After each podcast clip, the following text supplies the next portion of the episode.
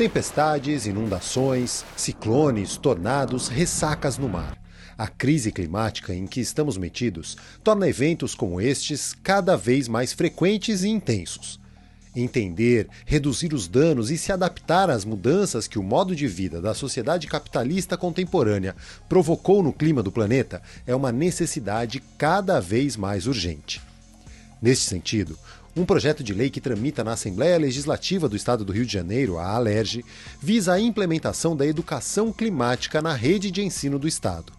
O projeto é de autoria da deputada estadual Mônica Francisco e foi criado a partir de um processo coletivo de discussão, com o objetivo de apontar outros caminhos possíveis para que a gente tenha, ao fim e ao cabo, possibilidade de futuro, para que a gente possa reimaginar uma sociedade que polua menos, que destrua menos, que consuma conscientemente, que seja justa na sua relação com o meio ambiente, enfim, que a gente garanta de fato bem viver. E, obviamente, o campo da educação ele é primordial para isso. Né?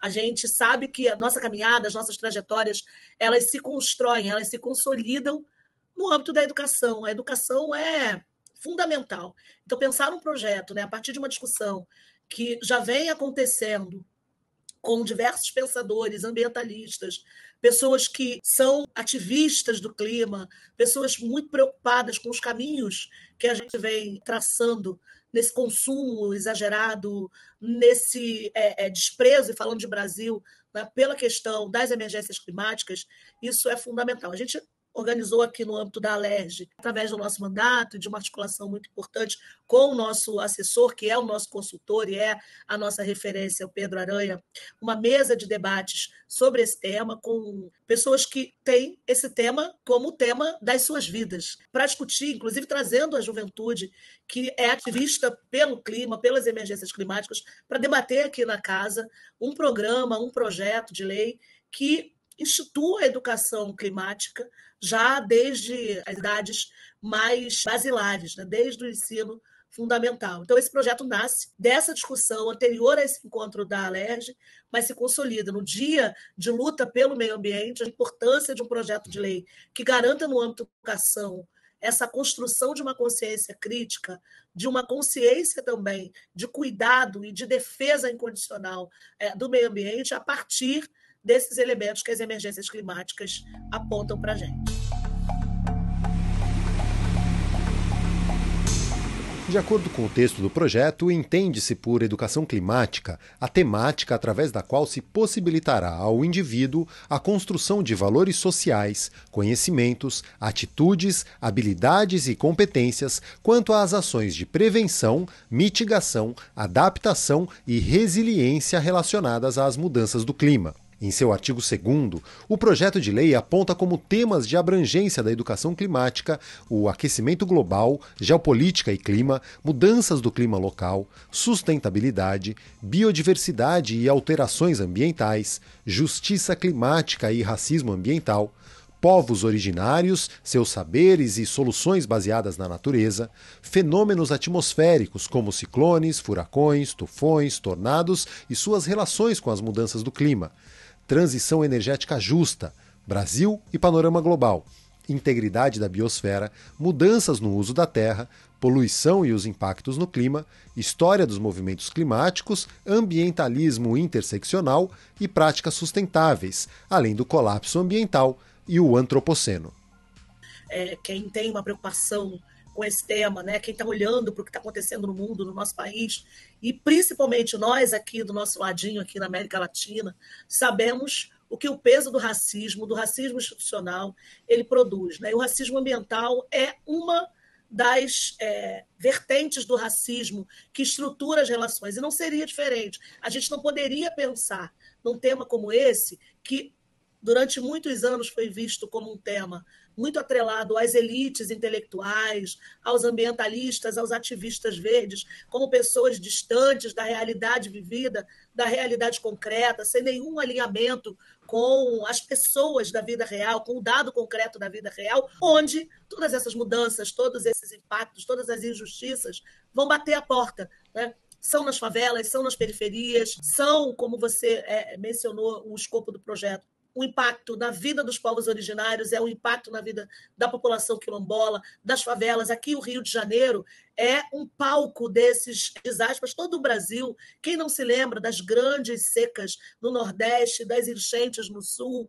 Quem não se lembra do Rio de Janeiro é, desmoronando quase ele todo, o próprio estado do Rio de Janeiro, a Baixada Fluminense? Ou seja, esses eventos são uma experiência cotidiana na vida das pessoas mais pobres. E no Brasil, as pessoas mais pobres estão compreendidas entre a população preta e parda, a população negra desse país, que é a maioria, a maioria social desse país, a maioria social que vive em extrema é, vulnerabilidade, ela é preta. Então, pensar todas essas condições, né, a transformação, falar de, de uma transformação de matrizes, falar da questão climática, sem pensar, por exemplo, no, último exemplo que a gente teve agora, quando a gente coloca gênero, raça e classe, você vai ver que, por exemplo, em Petrópolis, quem mais morreu foram mulheres. 80% das mortes de mulheres pretas e pardas. Então, o racismo ambiental, a injustiça climática, essa forma de destruição, ela impacta concretamente essas pessoas. Então, a gente tenta, de uma forma é, muito clara, né, é, organizar um projeto que faça esse diálogo, que mostre que esse tema ele é urgente, ele está na ordem do dia de mulheres como eu, de pessoas como eu, pessoas que vivem nas periferias das cidades com uma fragilidade extrema né, no acesso à saúde, à educação, a habitação saudável, que estão mais vulneráveis, por exemplo, à contaminação, veiculação hídrica, por exemplo, que estão mais vulneráveis em relação a deslizamentos, a rompimento de barragens, a contaminação por metais pesados. Então, o racismo ambiental organiza a sociedade e faz com que essa parcela da sociedade que é mais impactada não consiga compreender que esse tema está mais perto dela, do que ela imagina, e que não é um tema de intelectuais, ambientalistas, ativistas verdes que se amarram em barris de petróleo ou que vão. Não! Isso está batendo na porta de quem mora na favela, de quem mora na periferia. Então, é, e é um processo que a educação climática ela traz para nós esse alerta, essa necessidade. E olha, Caio, eu vou dizer para você, é, nós mulheres negras tivemos um, eu diria, um saculejo com a eleição da Francia Marx, que é uma ambientalista, que é uma ativista defensora das lutas em relação às emergências climáticas. Hermanos e hermanas, hemos avanzado en un paso muy importante. Después de 214 años, logramos un gobierno del pueblo, un gobierno popular el gobierno de la gente de las manos callosas, el gobierno de la gente de a pie, el gobierno de los nadies y las nadies de Colombia.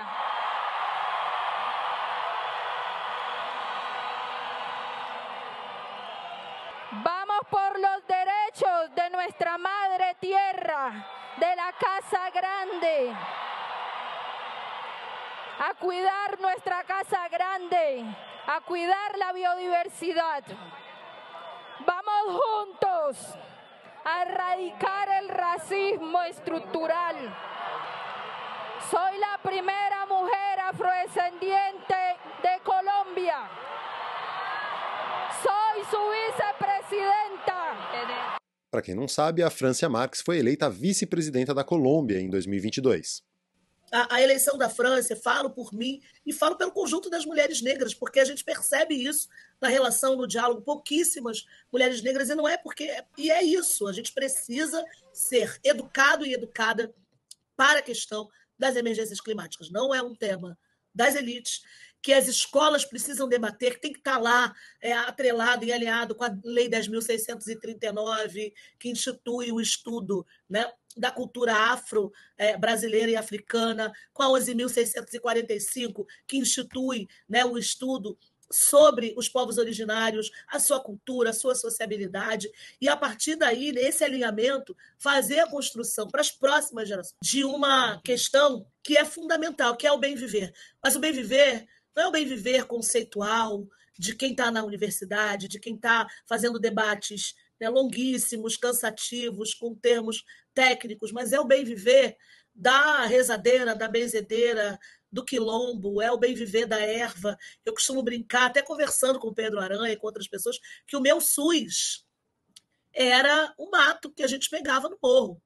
Quando o morro ainda tinha é, bastante mato para a gente pegar, era a babosa né, para cicatrizar, para passar no cabelo, era também a nossa, né, a nossa loja de cosméticos, era o capim cidreira, o capim limão, a erva de bicho para passar em machucados, é, alergias, cobreiros que a gente dizia, né? são os fitoterápicos, são a, a, possibilidade também de geração de trabalho e renda a partir é, desse processo. Então, é um, um, grande instrumento de mobilização das próximas gerações, dessa, né, um chamado, um alerta, e aí eu quero é, trazer para a nossa conversa o Krenak, né, é, é, é reimaginar, mas reimaginar com uma possibilidade concreta. Eu acho que as nossas utopias possíveis são essas: transformar lutas da vida de tantas pessoas em um projeto de lei, trazer o movimento social, o movimento ambiental, né, os ativistas pelo clima, né, as pessoas que nos ensinam, nos alertam, nos orientam todos os dias para pressionar o poder público para que se tenha orçamento, para que se garanta a efetividade na ação né, que a gente se propõe. Então, eu, eu entendo a responsabilidade que a gente tem, principalmente enquanto uma mulher negra que vem da favela, né, que tem um diálogo muito profundo com a favela, que sabe exatamente o potencial, inclusive, de se transformar espaços, sejam quintais, sejam telhados verdes. A favela é um lugar, é um laboratório dessas experiências muito boas, das hortas comunitárias, né? e de tantas outras experiências, e como a educação, as crianças, as juventudes elas podem ser beneficiadas nesse sentido, sabe? Então, para a gente é muito importante poder é, ter o ouvido muito aberto para aprender, aprender e, e, se sensibilizar, porque sem ambiente não tem vida, né? O Pedro Aranha, nosso mentor, costuma dizer sem, sem folha, sem mato, não tem vida. E eu ouvi alguém, até numa conversa, é, alguém que é de religião de matriz africana, que tem no centro né, do ambiente, da floresta, da planta, a sua relação mais profunda com o sagrado, né? É, dizer, sem folha não tem é, candomblé, não tem relação com o sagrado. Então, isso é para além da nossa existência, para além da comida, para além do remédio, é também para a alma, né?